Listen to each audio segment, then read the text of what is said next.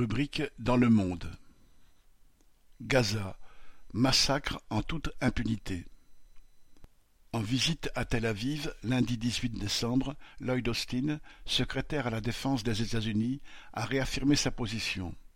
Pour lui, citation, le soutien américain à la sécurité d'Israël est inébranlable. Israël n'est pas seul. Fin citation et d'ajouter que les armes et munitions américaines continueront d'être livrées à l'État d'Israël et qu'il n'était pas question de lui imposer un calendrier ou des conditions en ce qui concerne le massacre en cours de la population de Gaza. Sans cet armement, le gouvernement de Netanyahou ne pourrait pas assassiner ainsi depuis plus de deux mois.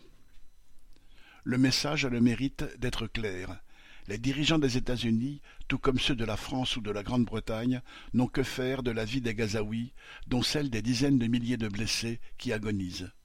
Quant à l'ONU, qui promet une énième résolution pour un énième cessez-le-feu, au sujet duquel les États-Unis ont déjà annoncé un énième veto, elle restera impuissante.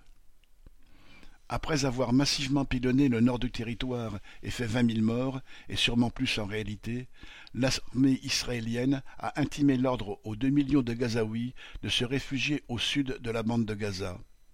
Acculée, la population est de nouveau bombardée depuis des jours, la zone devenant un enfer pour le million d'enfants présents ainsi que leurs familles. C'est ce qu'a reconnu le porte-parole de l'UNICEF, organisation de l'ONU pour l'enfance, quand il a déclaré mardi 19 décembre que Gaza est devenu l'endroit, citation, le plus dangereux au monde pour un enfant.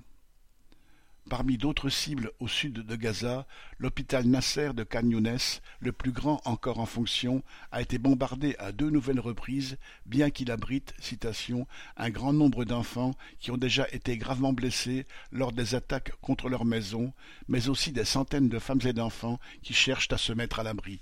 Fin citation. L'ignominie des grandes puissances, qui comptent sur Israël comme sur leurs plus fidèles gendarmes pour préserver leur domination et leurs accès aux ressources, pétrolières en particulier, dans la région, s'illustre une nouvelle fois dans la tuerie en cours. La politique de Netanyahou obéit à un objectif connu et soutenu par toutes les grandes puissances terroriser les Palestiniens, si ce n'est pour mieux vider Gaza, en tout cas pour mater cette population pendant un temps. Les dirigeants impérialistes savent que la révolte reprendra tôt ou tard, mais aussi que cette guerre permanente est la seule façon de permettre à la domination impérialiste de durer. Marlène Stanis